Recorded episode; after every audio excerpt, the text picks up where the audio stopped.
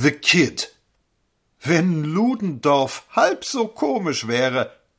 Nach einem leicht pathetischen Vorspiel voll edler Spielastik und bemakelter Mutterschaft, wobei auch das Kreuz des Erlösers nicht fehlt, watschelte Charlie Chaplin von hinten in den Vordergrund des Films und in unser aller Herzen.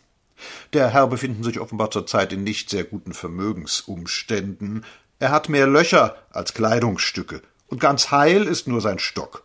Er zieht aus einem Debet seiner Hose eine alte Konservenbüchse, wählt unter den dort angesammelten aufgelesenen Stummeln einen, klopft ihn ordentlich zurecht, wirft Streichholz und Handschuhe wegen nicht mehr fein in eine alte Tonne und hört ein Baby schreien. Das Baby liegt neben dem Müllkasten. Da hebt es Chaplin auf.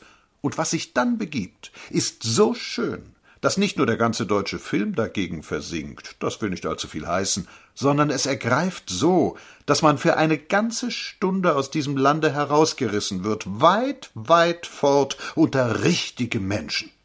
Der Film The Kid hat gar keinen richtigen Inhalt, aber Chaplins Herz hat einen, und zu diesem Herzen gehört der feinste Kopf unter den lebenden Filmdarstellern und der klügste unter den Schauspielern überhaupt. Dieses Herz ist bei den Unterdrückten, und es hat eine gefährliche Waffe, sein Gehirn.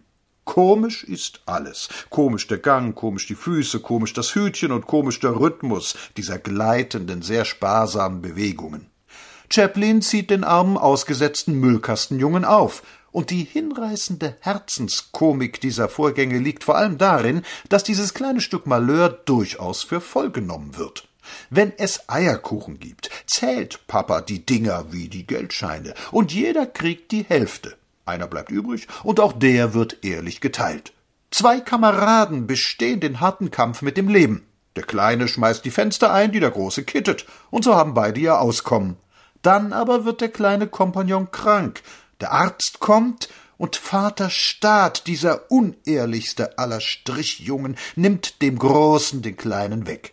Chaplin rettet ihn, befreit ihn, wieder wird er ihm gestohlen, er erträumt sich vor seiner alten Haustür schlafend den Himmel, bekommt den Jungen wirklich wieder, der findet seine bemakelte Mama aus. Warum hat eine Welt über diesen Film gelacht?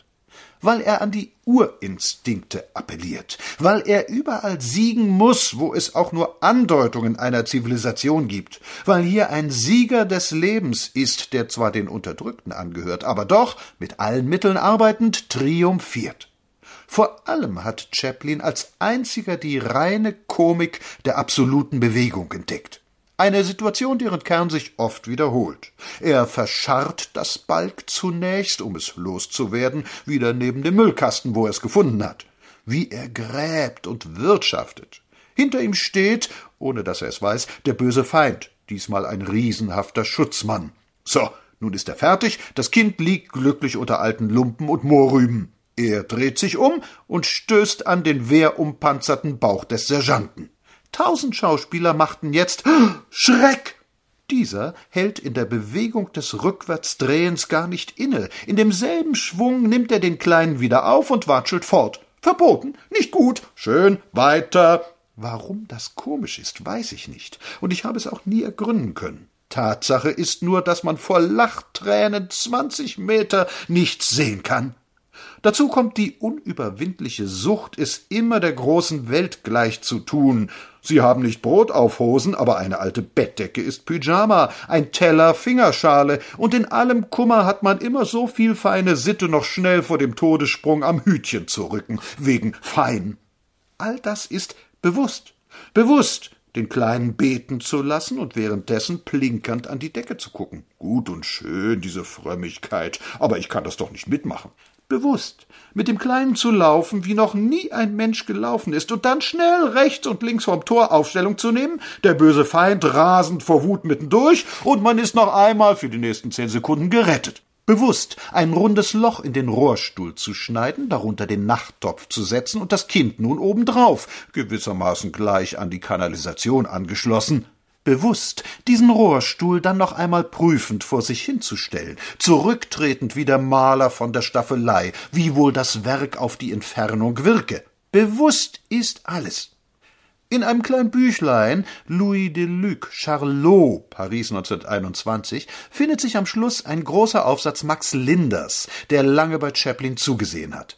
So beruhen alle meine Filme, heißt es da, auf der Idee, mich in die höchste Verlegenheit zu setzen, um mir Gelegenheit zu geben, geradezu verzweifelt ernst bei dem Versuch zu bleiben, ein richtiger kleiner Gentleman zu sein und das Theaterpublikum ist von Herzen zufrieden, wenn es den reichen Leuten nicht gut ergeht. Ein Stückchen Eis in den Ausschnitt einer feinen Dame fallen lassen, das ist in den Augen des Publikums Schicksal, das bedeutet, ihr das zuzufügen, was sie von Rechts wegen verdient. Und zweifellos ist es günstig für mich, dass ich so klein bin. So kann ich Kontraste ohne große Mühe herstellen. Jeder weiß, dass der Kleine, der verfolgt wird, zunächst einmal die Sympathie der Masse auf seiner Seite hat so betone ich meine Schwäche. Aber dann siegt er doch, und alle Welt lacht Tränen. Nebenbei, welch ein Witz, dass eine Welt über einen Juden lacht. Der Zentralverein jüdischer Staatsbürger deutschen Glaubens wird zögern, ob er diesen anerkennen soll. Einstein ja, die Ostjuden, die zwei Etappen vorher darstellen, nein. Und Chaplin, macht er Rieches? Wer da nicht lacht, ist Chaplin blind. Gerade wenn der Film am besten schmeckt, hört er auf. Im Tauentzienpalast, wo man die Presse einlädt, ohne einen Stuhl parat zu halten, musste ich dank der Unfreundlichkeit der Direktion dieses Filmwunder stehend erleben. Ich hätte gern noch einmal so lange gestanden. Man möchte die Arme heben und ihm zurufen Gott sei Dank, dass es dich gibt. Dein Herzblut hat dein Gehirn passiert. Du fühlst mit dem Kopf und denkst mit dem Herzen. Bereicherer des Lebens. Deine besten, lustigsten Filme werden wir wahrscheinlich erst in zehn Jahren zu sehen bekommen, weil die deutsche Filmproduktion feige ist. Deinen witzigsten Film haben wir nicht gesehen, den, wo du den deutschen Kaiser gefangen nimmst, weil wir, ach Gottchen, in einer Republik leben. Aber es gibt dich doch, Tröster des Herzens. In einer englischen Zeitschrift warst du während des Krieges abgebildet. Der ihr Kaiser stand da, Hindenburg und dicke deutsche Generale, Brille und Sauerkohl und eine unbeschreibliche Würde.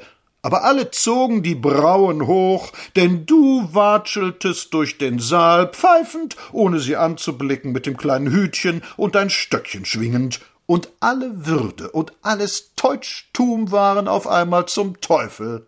In deinen Filmen ist echteste Menschlichkeit und tiefste Logik des Herzens. Dich kennen mehr Menschen als Goethe und Napoleon zusammengekannt haben. Fünf Weltteile haben dich gesehen und gelacht haben sie alle. Du hast zwei linke Füße und das Herz auf dem rechten Fleck. Sei gegrüßt. Weißt du, dass wir Bessern hier versauern und nicht aus der ewigen Schule herauskommen können, aus dem Kasernenhof, aus dem Internat Deutschland? Wir sind festgebacken und warten. Weißt du, wie wir warten? Auf die Stunde, die in die Freiheit führt? Draußen, da wären wir doppelt dankbar für deine ernsten Späße und dein lustiges Pathos. Draußen würden wir noch einmal anfangen zu leben, aufzunehmen, zu verarbeiten und überhaupt wieder vorhanden sein. Wir warten, aber keiner kommt. Und wir sind dir dankbar, Charlie Chaplin, weil du uns eine Ahnung davon gibst, dass die Welt nicht deutsch und nicht bayerisch ist, sondern ganz, ganz anders aus dem Keller de profundis sei gegrüßt.